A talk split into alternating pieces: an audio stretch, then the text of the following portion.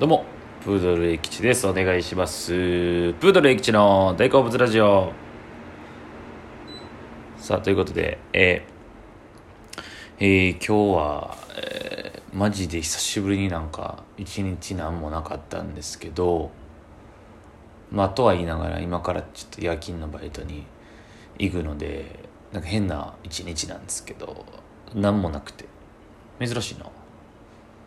なんやかんやなんかあるんですけど、ちょっと体がちょっとデブいなっていうので、今日から2日に1回ぐらいのペースで ランニングを朝しようかなと思って今日朝ちょっと走ってきました。マジでもう体痛い。やばいな、ほんま。かつて陸上部やった男が、陸上で100メートルを走っていた男が、体を言わしてますね、もう。もうまあね、もう陸上、高校の時やって、それから10、まあ、13年、4年ぐらい経ってるもんな。やばいよな。運動とは無縁の男になってしまいました。まあ、たまにサッカーとか言ってるんですけど、スポーツ自体は好きなんですけど、なんかよく、常に鍛えてるとかわけじゃわけじゃないんでね。はい。えー、内面はちゃんと文化系男でございます。そんな男が。えー、去年、ドラマ、海外ドラマとか映画とかを見まくった一日でした。えー、それザ・ボーイズっていう Amazon プライムのやつを途中まで見てて、シーズン3ですね。えー、めっちゃおもろいんですよ。えー、それが残り3話とかやって一気見して、えー、映画はコーダ愛の歌と、ネットフリックスのグレイマンっ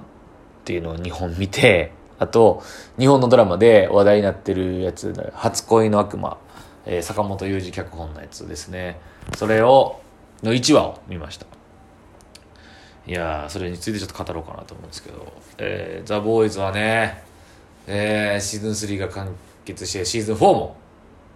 ある感じの内容でした。はい。まあちょっとね、あのーグロいんですけど、ショッキング R18 ぐらいの感じなんですけど、やっぱあのーなんですかね、あのーマーベルとかの、アメリ、そのアメリカのマーベル、そのスーパーヒーローもん、えー DC コミックとかマーベルとかの感じを見ている、なくても面白いんですけど、見ていればよりそのニュアンスがわかるなというか、まあだからその、さ脚本の人とかも思ったんでしょうね。ヒーローも見てて、だから要ね、こう、ニューヨークの街並みアメリカでこう、マーベルとかね、アイアンマンとか、キャプテンアメリカとか敵を倒すわけじゃないですか。そしたら街壊すでしょ。その時に絶対に少なからず関係のない市民の被害は出てるんやん。えてなったらヒーローも必ずしもいいやつやとは言えへんやん。悪いやつやろ。悪いやつもおるんちゃうか？みたいなとこから生まれたんでしょうね、多分発想として。だから実はアメリカを守ってるヒーローたちは、その、悪いやつというか、あの、政治とかに翻弄されたりとか、なんかこう、そういう被害とか、一般市民の被害とかあっても実は何も思わんって、表向きだけでうまいことこう、アメリカ政府とかがうまいこと処理して、あの、いいやつに見せているみたいなドラマなんですけど、それの one、two、three であったんですよ。だからまあ、昔そういったヒーロー、まあ、いわゆるザ・ボーイズっていうのが、ヒーローとかに被害を被られた、いわゆる被害者の会みたいな、恨みを持ってる、ヒーローに恨みを持ってる人たちが復讐をすべく集まった男たちなんですよね、ザ・ボーイズって。はい。まあ、女の人もいるんですけど。まあ、で、その特殊能力とか、えー、特殊能力を、そう、こう、意図的に人工的にその薬を作ってる会社、ボートっていう会社があって、そのボートっていう会社がヒーローの運営会社みたいなところで、みたいな。だからすごいちリアルなんですよね、設定が。まあ、もちろんそんなヒーローとかいなくて、特殊能力とか持ってる人もありえないんですけど、その民間企業とそこに、うまくそれをそうあの連携してるアメリカ政府とみたいなとかが面白いですよね。なんかまさしくもう全然完全にもうマーベルのパロディのとこもあったりとか、キャプテンアメリカとか、えー今回出てるソルジャーボーイとかもね、完全にウィンターソルジャーじゃないかみたいな感じではあるんですけど、面白かったです。やっと見終わりました。で、話題になってたコーダ愛の歌とグレイマンを見ました。コーダ愛の歌は、この間のアカデミー賞作品賞で、えーエールっていうフランス映画かな？のパロディーというなんですよね。えー、大体どんな話かっていうと、えー、田舎に住む、港町に住む少女、歌が大好きな少女なんですけども、自分以外の家族は全員耳が聞こえない、えー視覚、えー聴覚障害者の、家族なんですね。お父さんも、お兄ちゃんも、えーお母さんも。手話。で、その唯一娘だけ、えーその主人公だけが喋れるんですけども、手話で全てやり取りするんですね。だからすごい心優しい少女やから、えーその普段の生活とか、あの、寮ね、あの、寮行く時とかもも仕事手伝ったりとかも全部手話で、もう彼女がいないと家族がまあうまいこと、まあ回らへんみたいな感じで背負うんですけど、彼女は彼女で歌がを、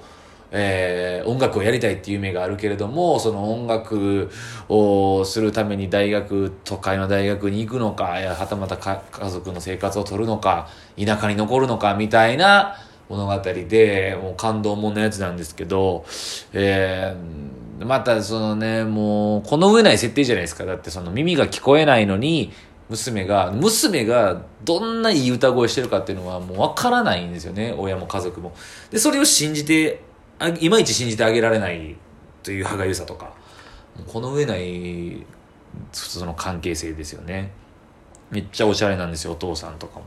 お兄ちゃんとか。そのね、耳が聞こえないっていうそのハンデもものともせずにすっげえ明るい、まあ、いわゆる陽キャラなんですよね、全員が。もう明るいんですよ。それで、その明るさがゆえに、えーちょっとたまに立ちはだかるその耳が聞こえないということによって引き起こるこう壁、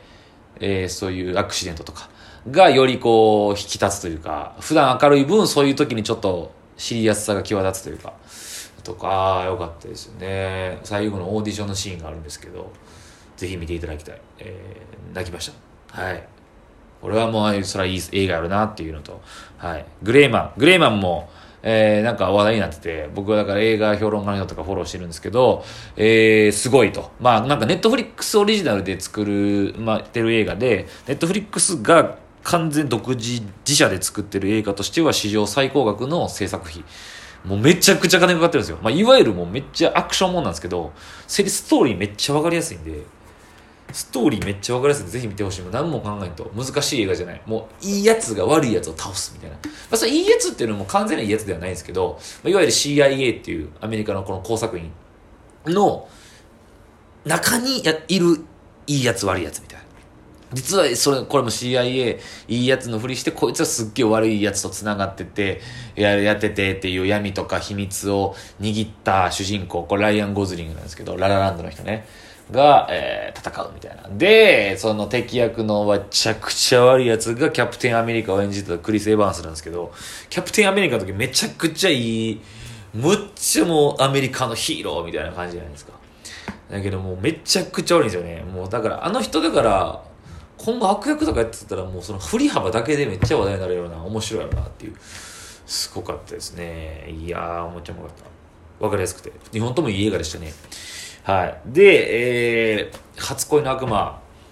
どんだけ見んねん今日。ドラマ映画。いや久しぶりにこんないやまずそのずっと海外ドラマモードやったんですよずっと僕。あのーストレンジャーシングスからアンブレナアカデミーそしてザ・ボーイズとか。だから海外ドラマを見ることの弊害として映画全然見れへんっていう。なんか一個それ丸々見終えてからじゃないと見たくない。まあバチロレットもあったんですけど、そういうのがあるんで、やっとザ・ボーイズ見終わったんで、ちょっと映画、映画、なんかそのザ・フィルマックスっていうね、あの、記録するアプリあるんですけど、に、丸2ヶ月ぐらい映画見てなかったですね。ダメやな、ちょっと見ないと。はい。で、そう、初恋の悪魔ね、あの、去年、一昨年か、去年か、あの、大豆田十和子と3人の元夫で話題となった脚本家、坂本雄二さんの脚本ですね。えー、刑事ドラマなんですけど、えー、主人公かな？まあ大体坂本雄二さんのドラマってこう、カルテットとか、僕カルテットはちゃんと見てないんですけど、とかも大体4人とか、3人、5人とか、なんかその辺でこう、ユニット間で動いていく感じが多いんちゃうかと思うんですけど、あの、今回もそうです。えー、だから主人公が、えー、あの人、何やったっけ、中野太陽さんと、江本、あれ、優さんやったっけ？タスクさんやったっけ？弟さん、あ、お兄さんの方か。江本さんと、えー、あの人、えー、林健人さんと、えー、松岡茉優さん。4人なんですけど、主に。えー、いわゆる刑事の中に、警察の中にいる、えっ、と、裏方の人なんですよね、全員。えー、だから、あの人、えー、中野大河さんは総務課、いわゆる事務員みたいな人。で、えー、江本さんは経理課とか。で、あの、松岡茉優さんは生活安全課とか、で、林健人さんも、まあ、僕まだ僕1話しか見てないんであれなんですけど、それぞれまだ過去が、まだ全然明らかになってないんですよ。ちょっと多分闇を抱えてて、それぞれ。いろいろな経緯があって、そこに今行き着いてる感じなんですけど、あの、えー、あの人、だから、林健人さんは、えー、過去になんかそういう不祥事があって、定職中で家にいはるんですよね。で、この人は多分全員変わってはいるんですけど、まあキャラが独特でね、が、えー、その、全然刑事、捜査本部と関係ない人間が、えー、とあることから気になって事件を、じゃ俺らだけで調べようぜっつって、自分らだけで捜査会議を開いてわーわー言うっていうドラマなんですよね。めっちゃおもろいですね、やっぱり。やっぱその坂本龍さんのドラマってこう、キャラの一人一人がもうなんか愛らしいというか、いいキャラなんですよね。で、そのなんか細かいんですよね、作り込みが。それいるみたいな設定とかが、そのキャラの人一人一人の愛しさを増さ、増してるというか、増すような人間性になってるというか、うん、見てもらったわかるんですけど。だから大島さんっていう呼ばれても振り向かない。あの人は大鳥って言わない。大鳥って本名だから大島じゃないと振り向かないよ。なんかまあ今思いつくのはそれなんですけど一個一個一人一人の人バックボーンとか人間性をそこで説明しててめちゃくちゃその一人一人の人間の厚みがそれぞれあるんですよね。今の言葉のセリフに回しいるみたいなんがいやいるねんというかより深みを与えんねんみたいなのがあって。いや面白いな。設定とか面白いし